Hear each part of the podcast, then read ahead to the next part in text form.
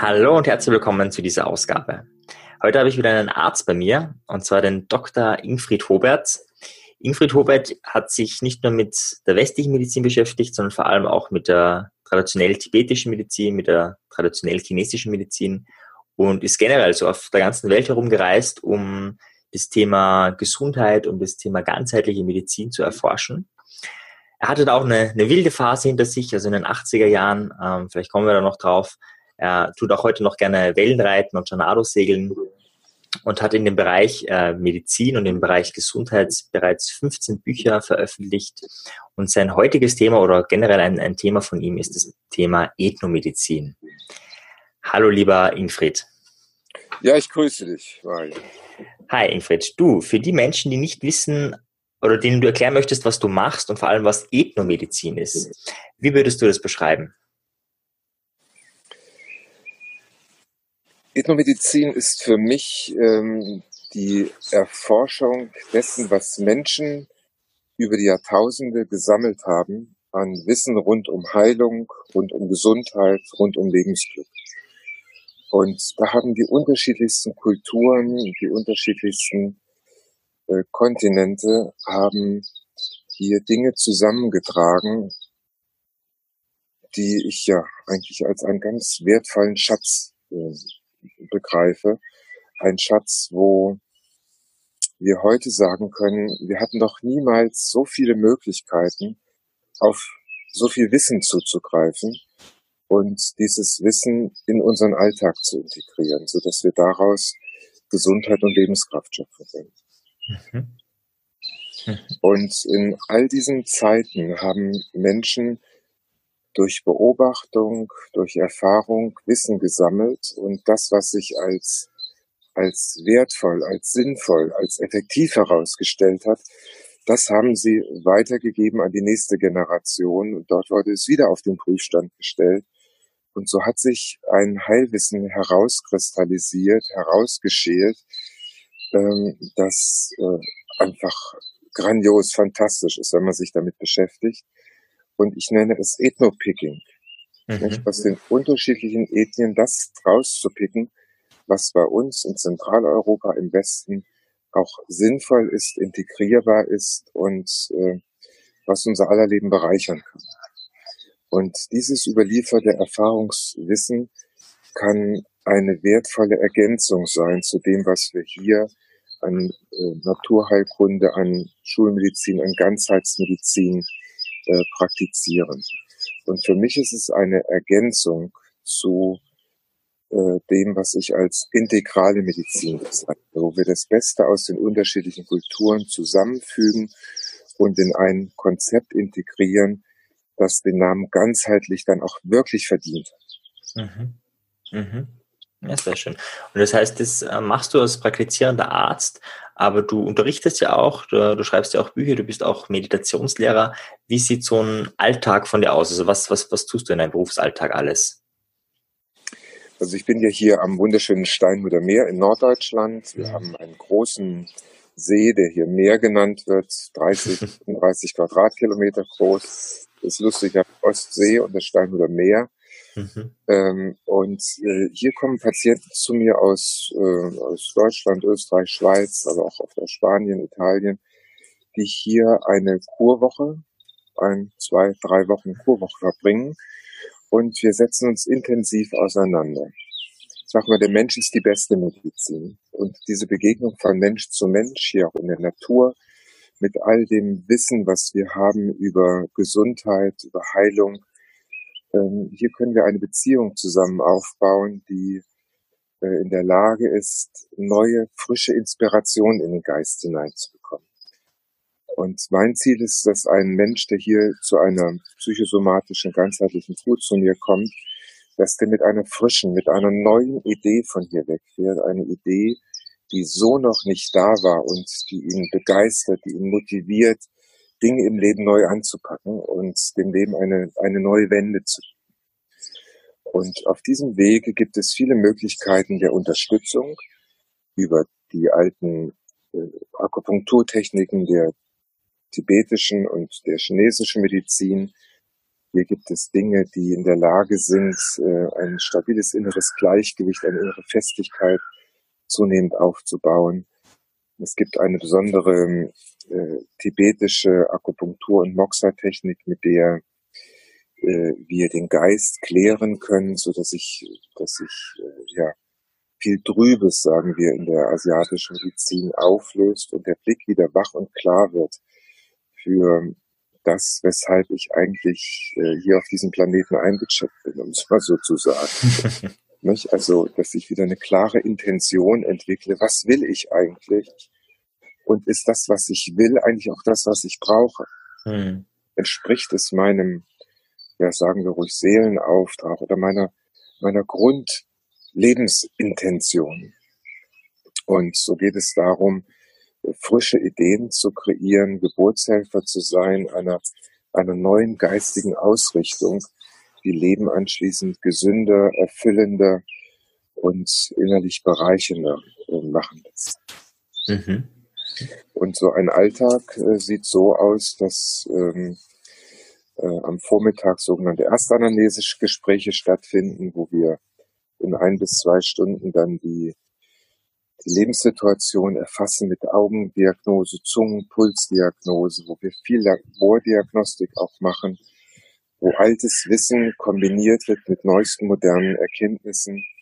Wir können Stresshormonspiegel messen, was sehr interessant ist. Wir können sämtliche ähm, ähm, Neurotransmitter im Gehirn können wir über den Speichel messen. Wir können mit modernen Stress-EKG-Verfahren schauen, wie das mit Sympathikus, mit Parasympathikus, mit Yin und Yang, Rajas und Tamas. Wir können all diese Dinge inzwischen auch nicht nur mit Pulsdiagnose, sondern auch natürlich mit Intuition und Nähe und Fühlen, Tasten, Anfassen, Betrachten, äh, erfassen, sondern auch mit modernen Geräten, die ganz erstaunliche Bilder hervorbringen, die uns, es uns leichter verständlich machen, wo ich jetzt mit diesem Wunderwerk Körper im Moment in meinem Leben stehe. Mhm. Und dieser Punkt, wo ich stehe, ist ein Punkt, der nochmal tiefer im Bewusstsein ja, sich verankern kann und dort zu einer neuen Form der inneren Festigkeit und zu einer neuen Form der inneren Ausrichtung finden Mhm. Und so sammeln wir aus diesem alten Heilwissen alte Diagnostik mit Betasten, Fühlen, äh, Betrachten. Dieses, was wir da erfassen, verbinden wir mit diesen modernen labordiagnostischen Verfahren und daraus entsteht ein Bild, äh, wo ich erkennen kann, wo ich jetzt im Moment in diesem Leben stehe, was mir zur Verfügung steht, welche Werkzeuge mein Körper mir tagtäglich zur Verfügung stellt, um die Möglichkeiten dieses Geschenk, dieses hier sein zu dürfen, um dieses Geschenk anders verehren, wertschätzen zu können und daraus dann eine Lebens, neue Lebensidee zu finden, die uns dann zum, ja, zum Künstler eines neuen Lebens heranreichen. Mhm. Zum Künstler eines neuen Lebens. Sehr, sehr schöne Metapher. Ähm, also ich würde da im liebsten gern einsteigen, aber viel spannender finde ich noch, wie du zu dem gekommen bist. Ja, also ein Arzt, ein Mediziner hat ja in der Regel so maximal fünf Minuten Zeit für seine Patienten in Anamnese. Du nimmst dir da ein paar Stunden, du nimmst überhaupt eine ganze Woche. Äh, mich würde interessieren, wie bist du dazu gekommen als Kind? Was, was war da dein, dein, dein Berufswunsch? War das dann schon immer äh, Arzt zu werden oder wie war das? Ja, Sie wirst nicht glauben. Äh, ich habe früher Daktari und Flipper geguckt. Mhm. Ganz viel. Mhm. Und daraus ist so die Idee, äh, Idee entstanden, in der Natur leben zu wollen und äh, ja, Menschen, ähm, ja, Menschen zu helfen, etwas zu finden, was ihr Leben glücklich macht und bereichert. Mhm. Und so habe ich schon mit, mit 13, 14 habe ich schon Psychologiebücher gewälzt und natürlich alle Kamai-Bücher gelesen, alle äh, 58 Bände. und äh, bin dann auf Reisen gegangen und habe äh, ja schon während des Studiums war klar, dass ähm, ich meine Doktorarbeit habe ich äh, geschrieben in Sri Lanka, in Indien. Da ging es darum, äh, spezielle Proben zu sammeln und über Ernährung und Darmerkrankungen ja, in den, in den Bergvölkern Sri Lankas zu forschen und daraus dann Erkenntnisse zu gewinnen, die uns heute helfen, mit Bauchspeicheldrüsenenzymen besser umzugehen und daraus eine Diagnostik zu entwickeln, die noch klarer erkennen lässt, welche Ernährungsform zu mir passt. Mhm. Oder dann all die Reisen nach dem Studium, die nach in das Kathmandu Valley gingen zu den dortigen äh, Schamanen, die gingen zu den Nankaris im Norden von Ladakh und dann auch in Tibet, Menzitan Krankenhaus in Lhasa, wo ich einige Zeit verbracht habe. Aber dann auch zu den, zu den Buschdoktoren des, äh, des Outbacks Australiens, zu den Kahunas auf Hawaii, mhm. zu den Curanderos in Südamerika, jetzt zuletzt vor kurzem Kap Horn, zu den Marabus in Zentralafrika. Also es hat mich dorthin gezogen, weil ich äh, weil mir immer klar war, Heilung oder Medizin ist mehr als nur Chemie. Mhm. Ich war fünf Jahre im Krankenhaus, bin Notarztwagen gefahren, war in der Kardiologie, zwei Jahre im OP und habe die Tiefe der Medizin kennengelernt und sie ist fantastisch, gar keine Frage, aber sie deckt aus meiner Sicht nur 10, 15 Prozent des Menschseins ab und mhm. 85 Prozent Heilung passiert an anderer Stelle. Mhm. Und so war ich immer fasziniert von dem Gedanken zu schauen, wie gehen andere Kulturen mit Medizin und Gesundheit um und welche Aspekte kann ich aus anderen Kulturen in meinen Alltag integrieren. Und äh, daraus habe ich ein ganz eigenes Konzept entwickelt, das ich hier in Steinhude am Steinhuder Meer in meiner Praxis anwende. Mhm. Magst du da vielleicht erzählen, was war so dein, ähm, dein größtes äh, Lernerlebnis oder das, was, was war vielleicht ein Erlebnis auch, äh, was dich baff gemacht hat bei den Schamanen oder irgendwo in anderen Kulturen, was so ganz anders ist als bei uns? Gibt es da irgendwas? Naja, ich war, ähm, hatte einmal ein Erlebnis mit einem, ein Orakel besucht, ein Orakel, wo der Dalai Lama auch einmal im Jahr hinfährt in Nordindien. Mhm. Und das war ein Mann, der, der über 20 Jahre in chinesischer Gefangenschaft in der Dunkelheit gefangen gehalten wurde und der jetzt in einer dunklen Höhle äh, lebte. Und äh, dieser Mensch lebt extrem zurückgezogen und hat seine intuitiven Sinne so unglaublich schulen können in dieser Zurückgezogenheit, äh, dass er jetzt insgesamt 40 Jahre in Dunkelheit lebte. Und den hatte ich besucht und ähm, ich habe ihn bis heute nicht wirklich sehen können. Ich habe ihn nur in Umrissen erkennen können. Mhm. Äh, aber er hat mich sehen können und er hat alles von mir sehen können und er wusste nichts. Er wusste nichts vorher. Ich saß vor ihm eine Stunde und ich habe, er hat mich berührt. Ich habe geweint, wie ich selten geweint habe und er hat mein Herz in einer Weise geöffnet, wie ich es selten zuvor und selten danach erlebt habe. Ein mhm. Mensch, der, den ich nicht sehen konnte, der mich aber sehen konnte. Mhm. Und mich so ganzheitlich erfassen konnte.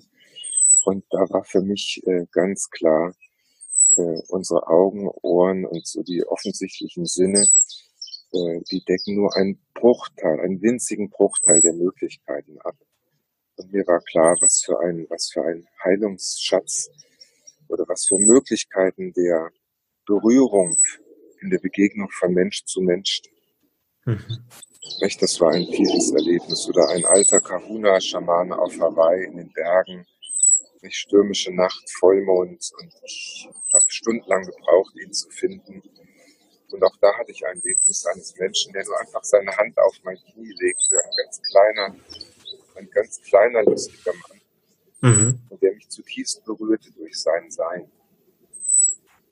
oder eine Aborigine-Situation, wo ich bei Cat Thomas, einem Aborigine Eldest, äh, den ich tiefsten Outback Australiens traf, eine Initiierung bekam, die, die eine ganze Nacht überdauerte, wo ich mit Erdfarben bemalt worden bin, wo wir getanzt haben, wo wir nur Klanghölzer zusammengeschlagen haben und den alten Aborigine-Liedern gefolgt sind das war ein Abtauchen in diese Traumwelt, in diese Traumpfade hinein, wo ich plötzlich das Gefühl hatte zu sehen, wie ein Gedanke sich manifestiert in einer, in einer Chromosom- und Genstruktur. Mhm. Und oh. wo mir plötzlich klar wurde, wie, wie, äh, ja, wo ich in Bildern sah, äh, wie sich Karma von einem Leben zum nächsten, eine Idee verdichtet äh, in, in einer genetischen Sequenz und äh, dann neues Leben daraus entsteht. Mhm. Und eine unglaubliche Reise, die die ganze Nacht überging. Und so ein tiefes Eintauchen in die Weltenseele, dass von dem Moment auch nichts mehr war, wie es vorher war. Mhm. Ich hatte solche Erlebnisse oder einmal hatte ich, ja, ich hatte mein Lachen verloren und bin in Zentralafrika auf die Suche nach meinem Lachen gegangen. Mhm. und bin dort von einem Kleinmeister zum nächsten Kleinstmeister geraten und ziemlich veräppelt worden. Aber dann irgendwann hatte ich einen wirklichen Großmeister getroffen in einem kleinen Dorf in, in, äh, in Westafrika. Und der hat mir durch viele, ja, ganz lustige Sachen, hat er mir mein Lachen wieder zurückgegeben. Mhm. Und auch. Wie alt warst du damals? Das war so in den 90er Jahren, also so mit, mit 35, 35. Mhm. Ja, und aus diesen, aus diesen vielen Erlebnissen ist, ist ein Konzept entstanden, ein, ein medizinisches Konzept, ein ganzheitlich integrales Konzept, wo ich nicht mehr aufhöre, die Schulmedizin schlecht zu machen, was ich früher eine Zeit lang gemacht habe, weil ich die vielen Nebenwirkungen einfach unerträglich finde, wenn Menschen mit 15 Medikamenten aus dem Krankenhaus kommen und Ärzte sich anmaßen zu wissen, wie all die Nebenwirkungen sich untereinander, äh, all die Wechselwirkungen, wie das alles so funktionieren kann. Und äh, da habe ich aufgehört, mit dem Kopf zu schütteln und äh, lasse das stehen und gehe so den eigenen, den eigenen Weg. Mhm, mhm. Wow. Ich würde nochmal ganz kurz gern zurück zu dem, zu dem ersten, was du erzählt hast. Ähm, also dieser Mann, wenn ich es richtig verstanden habe, war 20 Jahre in Gefangenschaft und hat das aber für sich genutzt, äh, seine Intuition auch zu schulen. Also der, er hätte sich ja auch sagen können, okay, das Leben ist scheiße und äh, keine Ahnung, aber der hat so weil Dunkelheit und Deprivation, nennen wir das ja, ist ja rein psychisch ja eigentlich für einen normalen Menschen ziemlich belastend. Also das ist ja auch so eine, eine Foltermethode, eben keine Licht, keine Menschen und so weiter. Äh, da werden ja Leute auch verrückt dadurch. Aber der hat es 20 Jahre nicht mehr ausgehalten, sondern hat es genutzt für, für seine Persönlichkeitsentwicklung. Ja, die meisten Menschen werden bei sowas natürlich sicherlich schon verrückt, aber er gehörte zu denen, der die Lebensgesetze für sich schon sehr tief ergründet hatte, der die Resonanzgesetze Bescheid wusste. Mhm. Er wusste, wie stark alles ineinander verknüpft und verwoben ist. Und er wusste, dass auch wir Menschen alle miteinander in direkter Verbindung stehen, dass es keine Zufälle gibt, dass alles einer tieferen Ordnung folgt. Und ihm war auch klar, dass seine Peiniger Teil von ihm selbst sind. Das kann man natürlich nur auf einer etwas höheren Ebene verstehen. Mhm. Aber er hat, er hat es verstanden, für seine Peiniger zu beten, weil er sie als Teil von sich gesehen hat. Mhm. Er hat es so gesehen, als hätten Täter und Opfer vorher schon eine Verabredung getroffen, gemeinsam eine Erfahrung zu machen. Das hört sich auf unterster Ebene natürlich ein bisschen komisch und blöd an. Aber wenn man sich ein bisschen mit den tieferen philosophischen Schichten beschäftigt hat, macht das ein ganz klares Bild. Mhm. Und er ist diesem Gedanken gefolgt und hat diesen Gedanken so weitergedacht, dass er für seine Folterer äh, gebetet hat und den tiefen Sinn dahinter einfach Tiefen inhaliert hat und daraus ein, ein unglaubliches Wachstum erfahren. Mhm. Nicht? Denn die Menschen, die ihm das angetan haben, die taten ihm in tiefster Seele leid, weil er wusste, dass die damit alles andere als glücklich sein können. Mhm. Und so hat er für die gebetet, äh, dass sie ihr Leid, äh, äh, ihr Karma, dass sie sich damit aufbauen. Ich weiß nicht, wie ich so Worte packen soll, aber ich glaube, du weißt, was ich meine. Mhm. Ja, ja, ich weiß, du meinst. Viel, viel Verzeihens, viel Ho'opono, viel, äh, viel Loslassritual und viel Verzeihensarbeit, äh, Vergebungsarbeit geleistet. Mhm. Dadurch hat er natürlich unglaubliche Wachstumsstudie gemacht. Und sind natürlich die Begegnungen mit dem Außergewöhnlichen, die uns wachsen lassen. Und das Außergewöhnliche, ne, also ganz banale Sachen, die ich zum Beispiel aus Hawaii mitgebracht habe, dort laufen die Menschen ja über glühende Kohlen aber ich habe es auch in anderen Ländern kennengelernt, auch selbst der Passa del Fuego in Spanien, katholisches Ritual des Feuerlaufens. Mhm. Haben wir hier in Steinhude über 20 Jahre praktiziert, immer einmal im Jahr bei Vollmond, Mitternacht, meist im Winter, warm angezogen, weit draußen im Wald.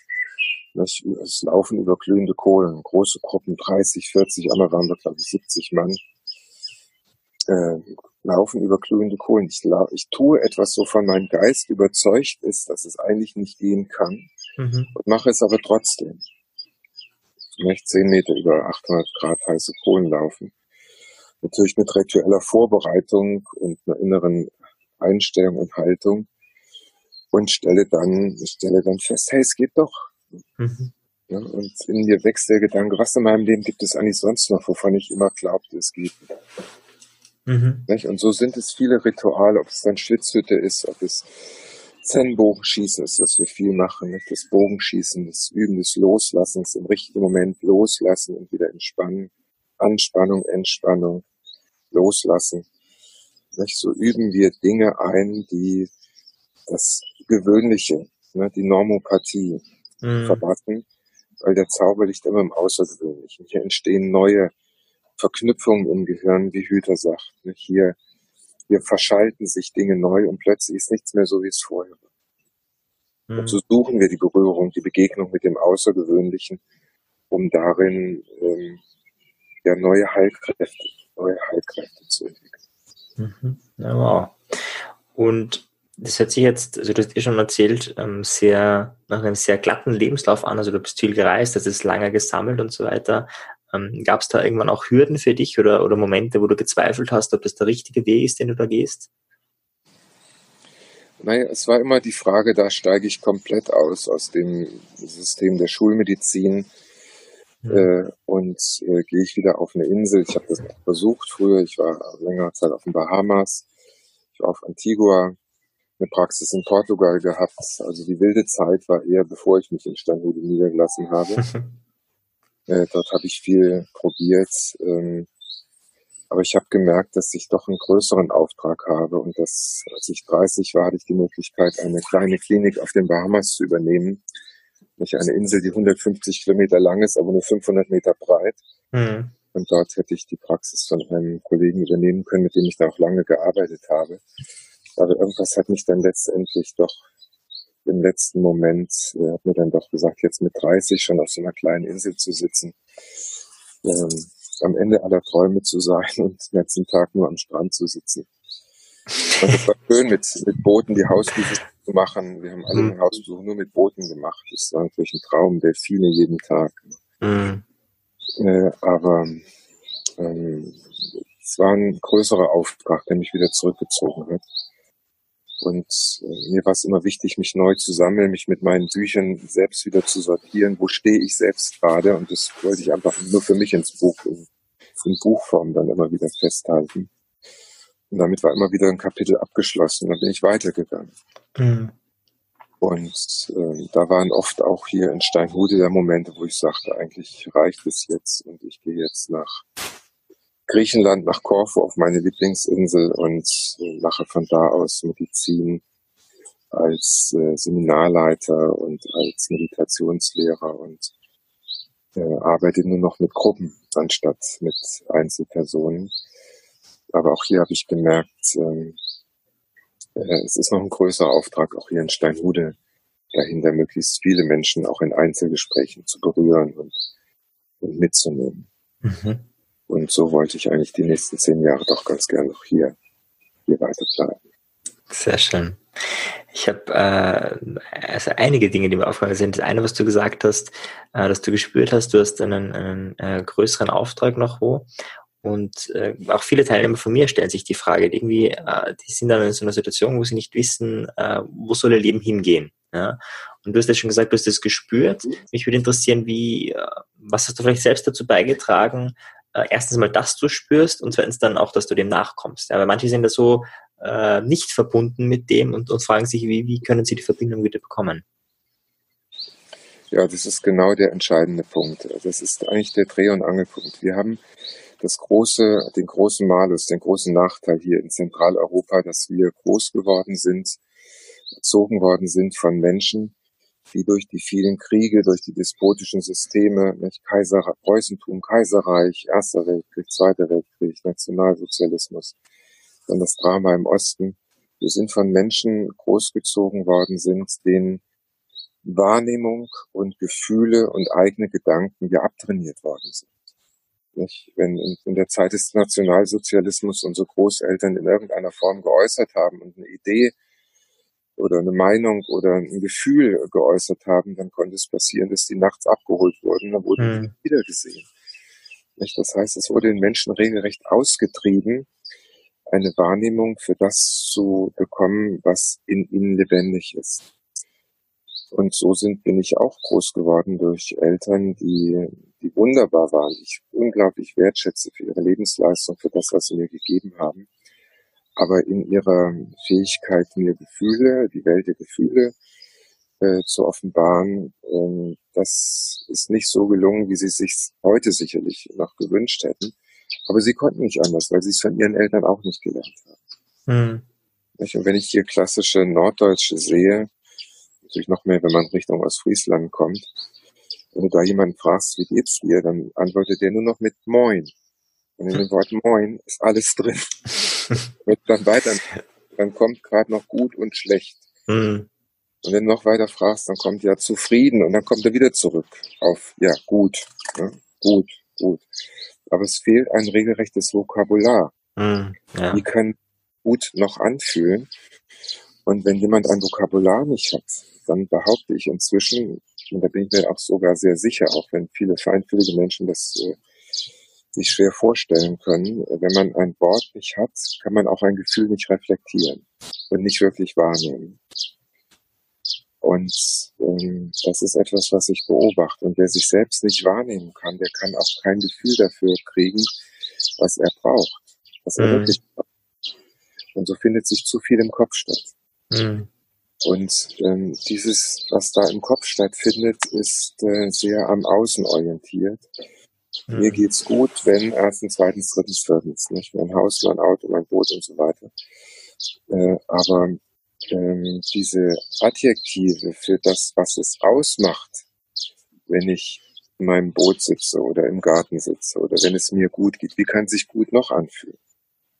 Das ist etwas, was wir am Anfang, du fragtest ja eben auch, wie sieht so ein Alltag so ganz praktisch aus? Und so ein Erstanamnesegespräch beginnt auch durchaus mal mit der Frage, wo würden Sie gerne stehen in zwei oder drei Monaten? Und ähm, welches, mit welchem Lebensgefühl würden Sie gerne aufwachen? Nicht, was würden Sie gerne machen, was würden Sie gerne tun, sondern wie würden Sie sich gerne fühlen, wenn Sie aufwachen? Mhm. Und die meisten Menschen sagen erstmal, ja, glücklich, zufrieden, gesund, die entscheidende Frage ist, wie fühlt sich denn glücklich, zufrieden, gesund an? Wo in mhm. meinem Körper fühle ich das? Und ähm, welche Adjektive habe ich dafür? Und oft braucht es eine ganze halbe Stunde, bis uns Adjektive einfallen, die das beschreiben. Und wenn ich es mal auf, auf, ganz schnell auf den Punkt bringe, äh, zum Beispiel das Wort äh, weit, frei, offen, warm, weich, das sind Adjektive, Gefühlsworte, wo ich durchaus sagen kann, ja, ich möchte morgens aufwachen, möchte mich leicht, beweglich, beschwingt, lebendig, weit, frei, offen fühlen. Warm und weich. Mhm.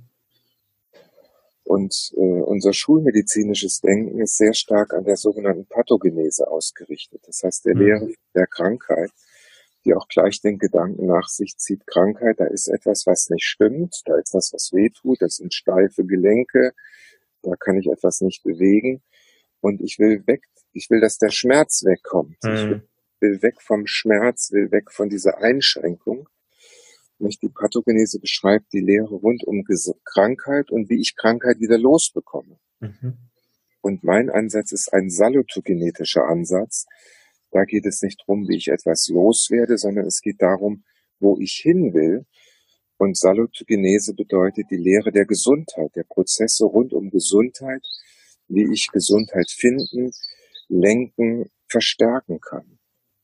Und so ist es ein probiotischer Ansatz. Probiotisch, der das auf das Leben zugerichtet ist und der versucht, all die Prozesse in Gang zu bringen, die Leben, die Leben verstärken, die Lebenskraft möglich machen und die Blockaden so lösen, dass Gesundheit, Lebensenergie wieder frei fließen kann. Mhm. Und ähm, während die Schulmedizin eher einen antibiotischen Ansatz verfolgt, der gegen das Leben gerichtet ist. Mhm. Und der sich auch darin widerspiegelt, dass äh, wir so Korsetts den Patienten anziehen. Du bist jetzt Rheumatiker. Deine mhm. Rheumawerte sind hoch. Du bist Rheumatiker. Du bist Hypertoniker. Du bist Diabetiker. Du bist Schmerzpatient. Nicht? Du bist ähm, MS-Patient. Wenn solche zwei Buchstaben ausgesprochen werden, hat das eine Wirkung, die so tief ins System hineinschießt, dass äh, wir über uns gar nicht bewusst sind, was wir damit auslösen. Wenn sowas nur mal im Nebensatz mhm. fällt, so ein, so, so zwei Buchstaben in der Kombination, eine katastrophale Auswirkung mhm. Ja, na, und, äh, es hat so was Festschreibendes. Ne? Vor kurzem mhm. kam ein Patient, eine Patientin, die legte mir einen riesen Stapel Akten auf den Tisch und sagte, guten Tag, ich bin Schmerzpatient. Und da rutscht mir wirklich so raus, jo, das ist eine Entscheidung. Bravo. uh.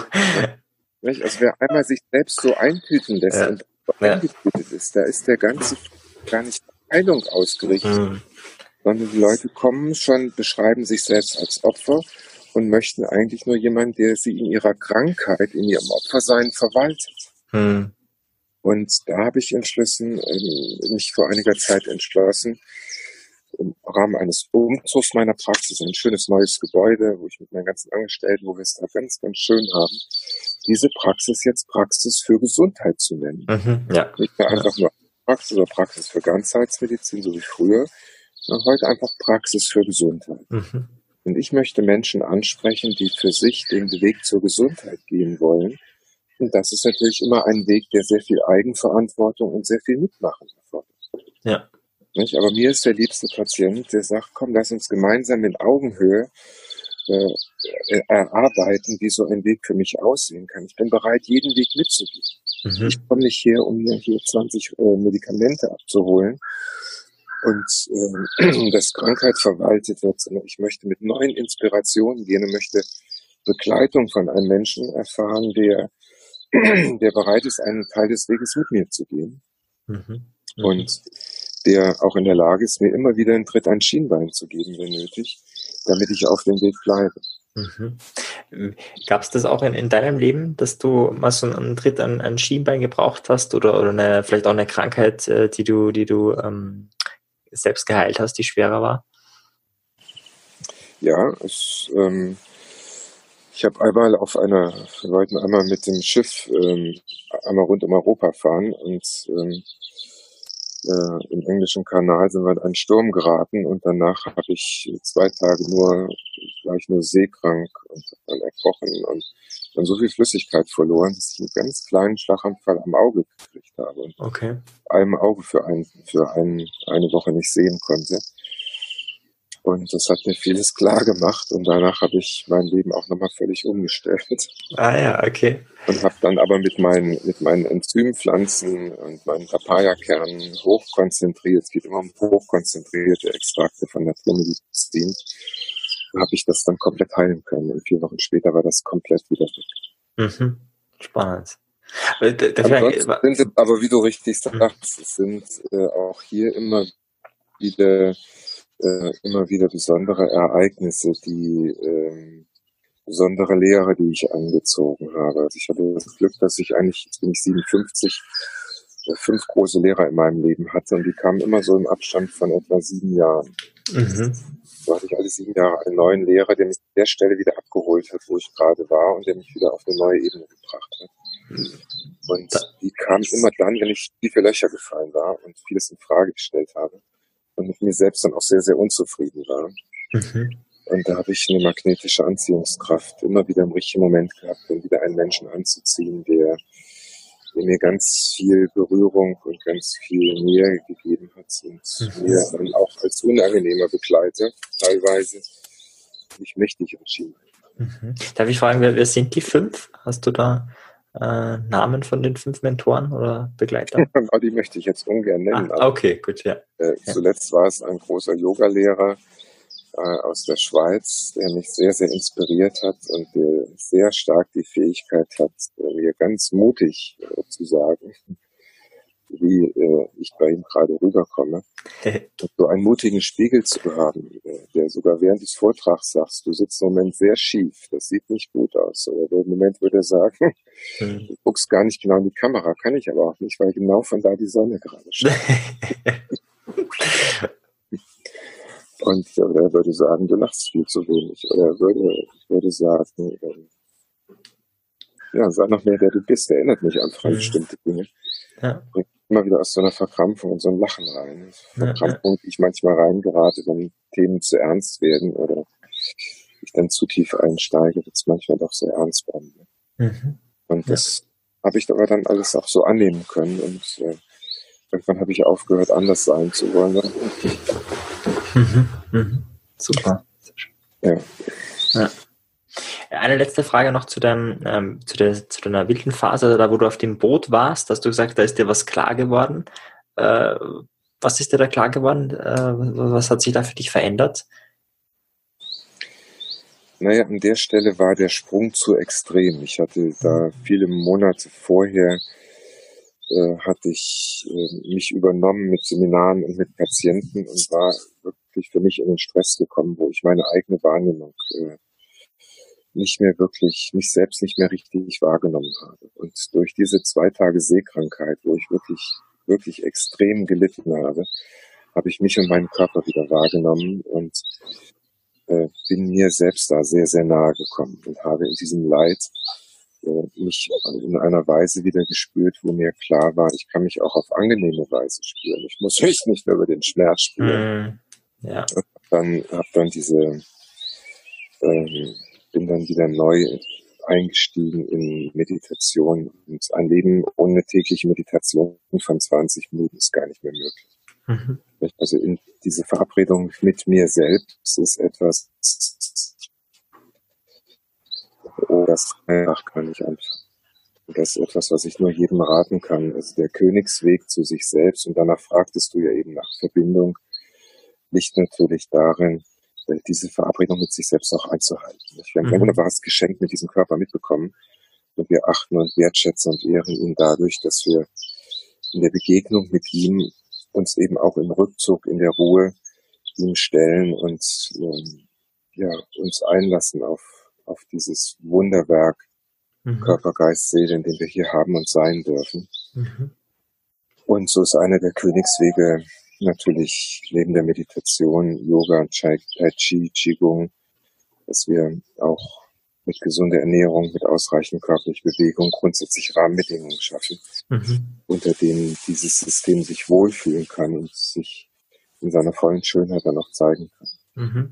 Und mit Verabredung mit sich selbst verstehst du jetzt unter anderem auch Meditation, also einfach mit sich sich selbst auszusetzen sozusagen ja, sich mit sich selbst auseinanderzusetzen in der Stille, sich in sich reinzufühlen und äh, mir immer wieder bewusst zu machen, äh, was ist heute eigentlich meine Lebens-, meine Tagesintention. Mhm. Wofür bin ich heute hier? Und äh, mir klar zu werden, ich bin erstmal hier, um dieses Geschenk des Lebens zu feiern. Mhm. Um warm, weit, leicht mhm.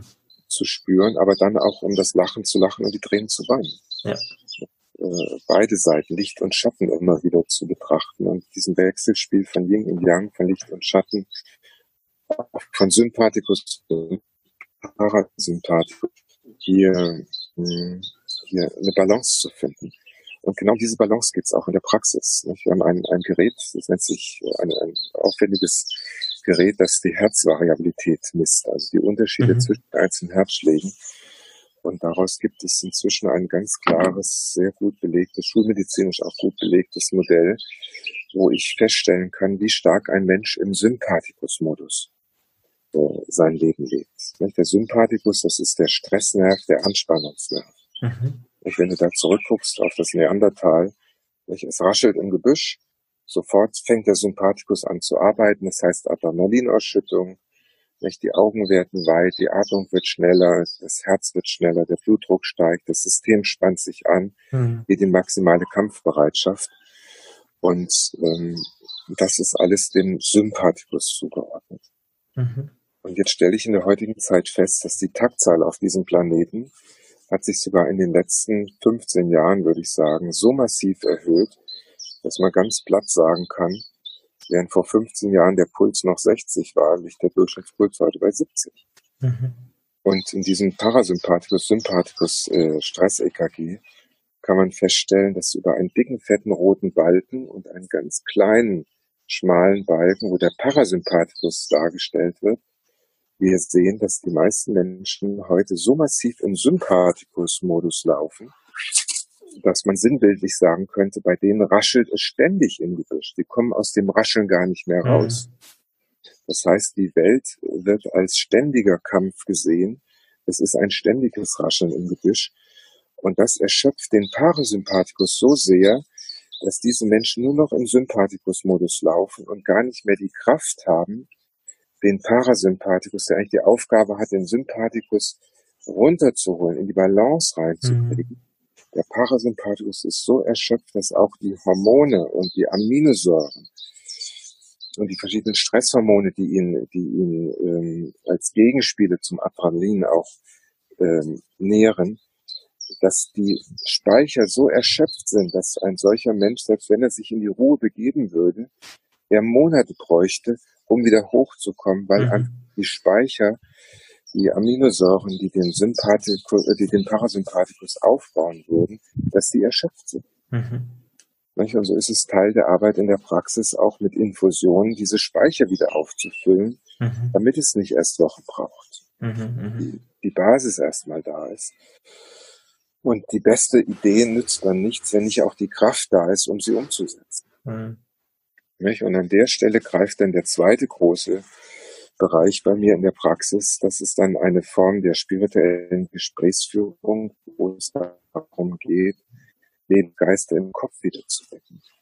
Eine geistige Ausrichtung neu zu formieren, wo die Magie unserer, unseres Geistes wieder in volle Kraft kommt und wo mit neuen, frischen Ideen das Leben eine Wende erfahren kann und sich dadurch Alltag auch grundlegend verändert. Mhm, mh.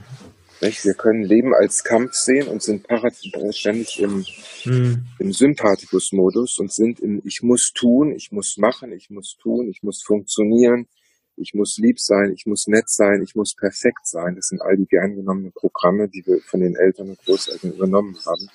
Ja. Und denen steht der Parasympathikus gegenüber im Sinne von Ich darf sein. Ich darf das Leben als Geschenk wahrnehmen und darf hier in einer ganz anderen, ganz anderen Modus laufen. Und das ist aber etwas, was langsam sich in Gesprächen finden wird, was nicht so von heute auf morgen so über einen drüber gekippt wird. Ja, wie ich es ja. jetzt in dem Gespräch gerade also, zack, und so ist der Weg und das, ja, so schnell geht's. Ja, wow, ich würde gerne noch viel nachfragen, aber wir sind schon äh, gegen Ende hin. Jetzt habe ich ein paar ganz kurze Fragen an dich. Äh, und zwar erstens, wenn du ein, ein Buch empfehlen würdest über Gesundheit, welches ist es?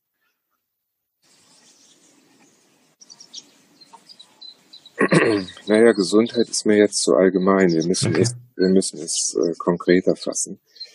Nicht? Also wenn es Gesundheit fängt im Augenblick an. Der Gesundheit fängt an der Stelle an, wo das Wunderwerk meines Körpers sich mir zeigt, mit Signalen, mit Botschaften. Mhm. Und die Signale, diese Botschaften wollen wahrgenommen werden. Und das kann ich nur, wenn ich in den Augenblick reingehe. Hier entscheidet sich alles. Der Augenblick ist das Entscheidende. Also Bücher über Achtsamkeit ist natürlich Eckart Tolle mhm. sagt jetzt. Mhm. Oder Ayashanti mit seinem Buch Sein. Mhm. Äh, ich habe in meinen Büchern äh, Heilungsgeheimnisse aus Tibet oder Körperbewusstsein und Zellintelligenz habe ich solche Bücher so ein bisschen zusammengefasst. Mhm. Mit meinen eigenen Worten die Kernessenz dieser Bücher wiedergegeben, sodass man in diesen beiden Büchern von mir so die Kernessenz auf den Punkt gebracht hat. Wie heißen die zwei Bücher von dir? Wie heißt der Titel? In dem Fall wäre das Körperbewusstsein und Zellintelligenz oder Heilungsgeheimnis aus Körperbewusstsein aus und Zellintelligenz und das zweite, oder das ist ein ganz neues Buch, die Ethnohealth mhm. Das ist die Verbindung leider gerade schlecht. Wie heißt das ganz neue Buch? Ethnomedizin? Das Buch heißt äh, die Ethnohealth Apotheke. Ah ja. Nicht? Da geht es um die besten Heilpflanzen, die ich auf diesem Planeten kennengelernt habe. Das Beste an Medizin aus den letzten 30 Jahren meines Schaffens. Mhm. Das Beste, was die einzelnen Kontinente hervorgebracht haben, steht uns heute in genau definierter Form zur Verfügung als hochdosiert, als richtig hochdosierte Naturmedizin. Extra mhm. in mhm. Rezeptur. Das mhm. können wir inzwischen in Deutschland bekommen über eine Firma, die heißt Ethnohealth, die Ethnohealth Apotheke, das heißt auch das dicke 300 Seiten Buch dazu von mir. Da wurde ich mal gebeten vor drei Jahren äh, von einer Gruppe von auch wie du jungen, aufgeschlossenen Menschen, die, die innovativ weitergehen wollen, die Welt bereichern wollen. Und die fragten mich, ob ich bereit wäre, die 30 besten Rezepturen dieses Planeten zu definieren. Wow. Und sie würden mir ein Jahr Zeit geben, mein Wissen von 30 Jahren so zusammenzufassen, dass es so auf den Punkt gebracht ist, dass man sagen kann, wenn diese 30 Rezepturen definiert sind, dann gründen wir, in dem Fall mit vier Leuten, gründen wir ein Start-up-Unternehmen, gründen unsere eigene Pharmafirma, wenn du so willst, aber Naturpharma. und, äh, äh, und sie sagten, wenn du bereit bist, ein Jahr jetzt zu investieren und das Beste dieses Planeten zu definieren und äh, das auf den Prüfstand zu stellen, so dass du sagen kannst und hundertprozentig dahinter stehen kannst, dann gründen diese Firma, tun richtig viel Geld zusammen und bauen diese 30 Rezepturen. Mhm. Und das hast du ja gemacht.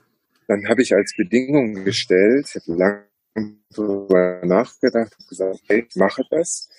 Ich werde nicht nur die Rezepturen definieren, sondern ich werde mit Hilfe meines Bruders, der Professor ist an der Columbia Universität in New York, werden wir die eine Recherche machen, der einzelne Bestandteile dieser Rezepturen schauen auf großen Datenbanken, was ist dazu an Studien gemacht worden, zu den Einzelteilen dieser Heilpflanzen.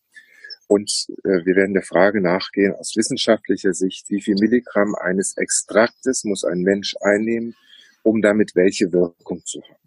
Mhm. Wie viel Astragalus-Wurzel braucht man, um eine, um die Mitte des Systems zu stärken? Wie viel Bioflavonoide aus den aus den Cranberries oder aus den Goji-Beeren braucht man, um damit eine Wirkung auf die Blase zu haben mhm. und so weiter. Wie viel mhm.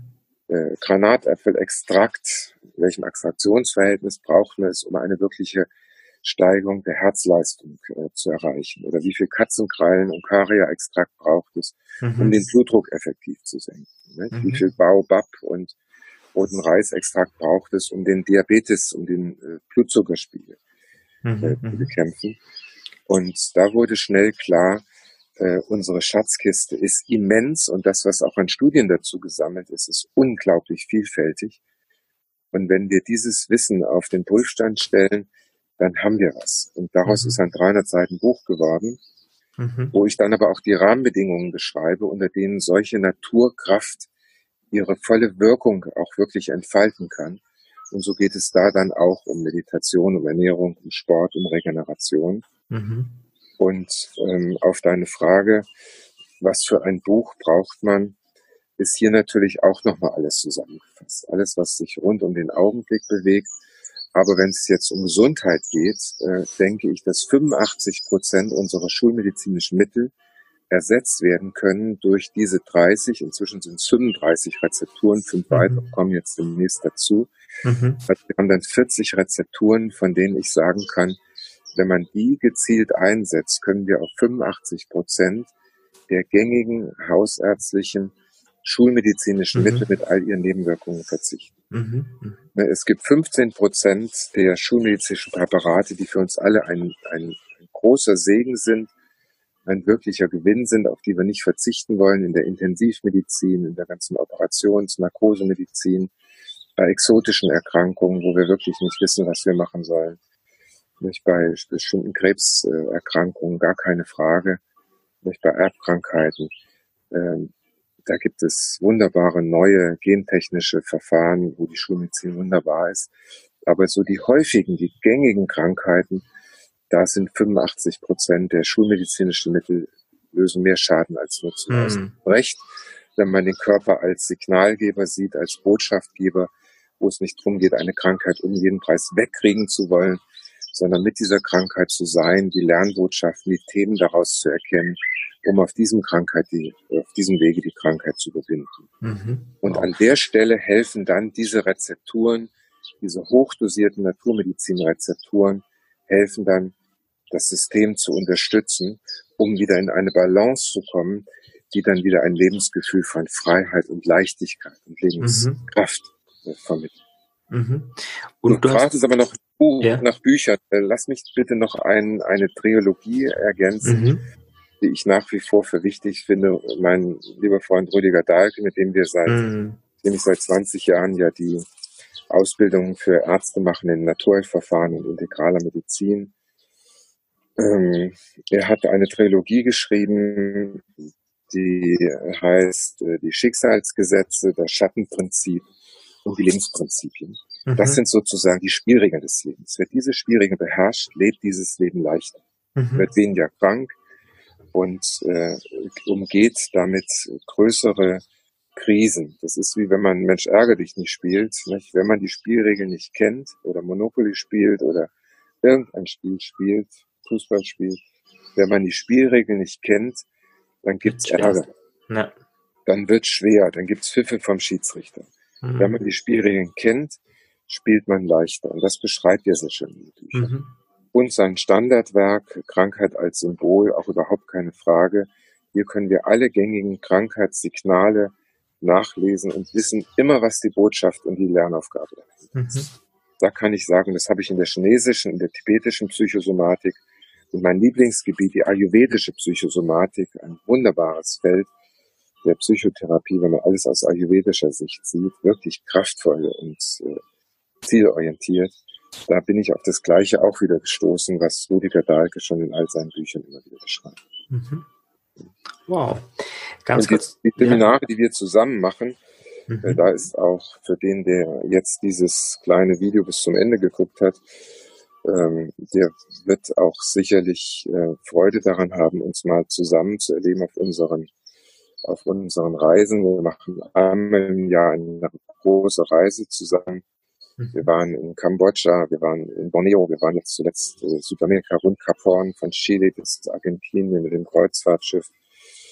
Ähm, da kann ich nur sagen, lassen sich nicht davon abhalten, dass Kreuzfahrtschiffe äh, ziemlich, äh, ziemlich blöde mit der Umwelt umgehen, gar keine Frage.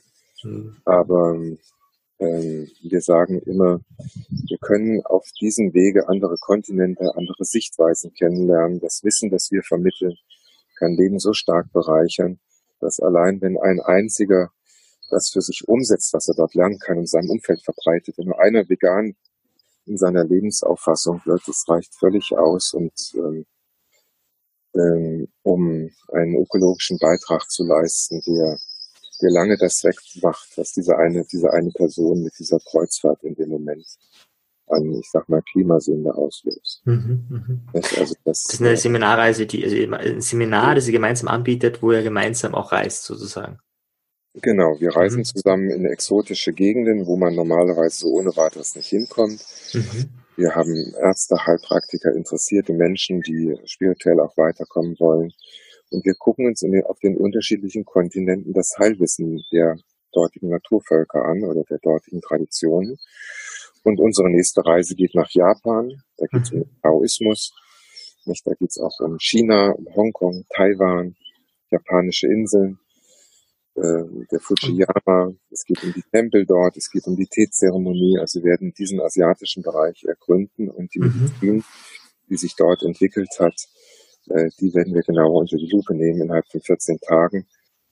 Mit der Princess Cruises, ein amerikanisches Schiff, wo wir von, von Singapur aus, äh, von, von Tokio aus starten und dann in Singapur nach 14 Tagen wieder einlaufen. Mhm.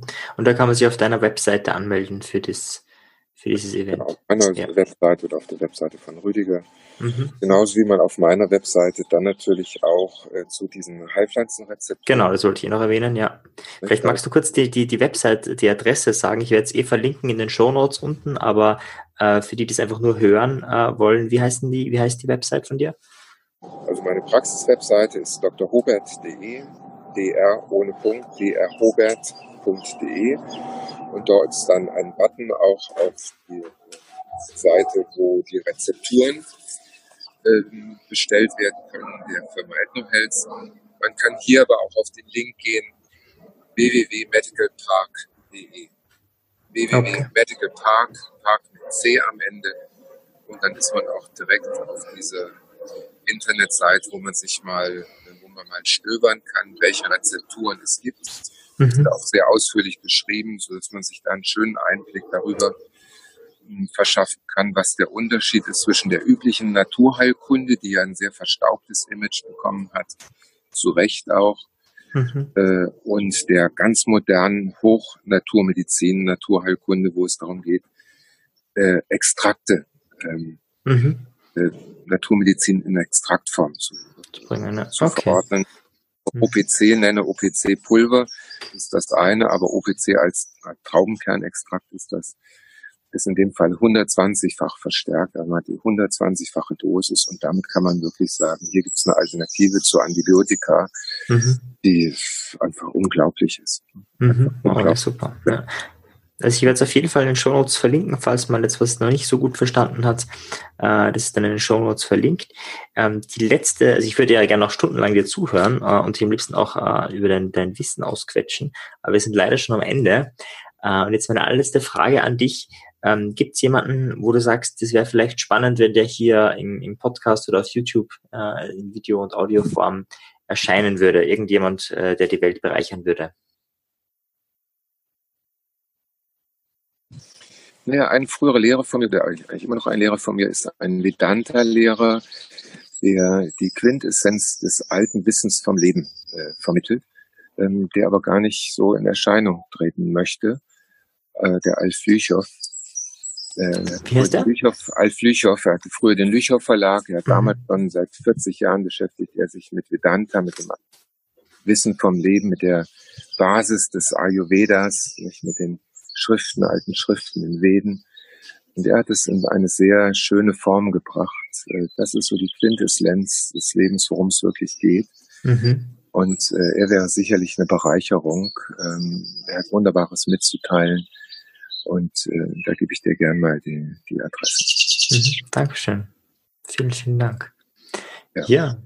Vielen Dank für deine, für deine Geschichte, vielen Dank für deine Tipps. Wie gesagt, ich werde alles unten verlinken. Äh, dein Buch ist auch schon zu mir unterwegs. Ich bin schon gespannt äh, auf Ethno Health. Äh, auf sowas habe ich schon mal schon länger gewartet. Und ja, bis ein andermal. Vielen Dank dir. Ja, ich danke dir und alles Gute und bis bald. Hey, wenn du Feuer gefangen hast, wenn du Interesse an dem Thema hast, dann abonniere den Kanal, dann wirst du jedes Mal erinnert, wenn eine neue Folge online kommt. Wenn du mehr Infos haben willst, komm in die Gruppe Die Psychologie der Selbstbeeinflussung. Dort kriegst du alle Hintergrundinfos zu meinen Podcasts und viel mehr. Bis dann. Ciao dir. Tschüss.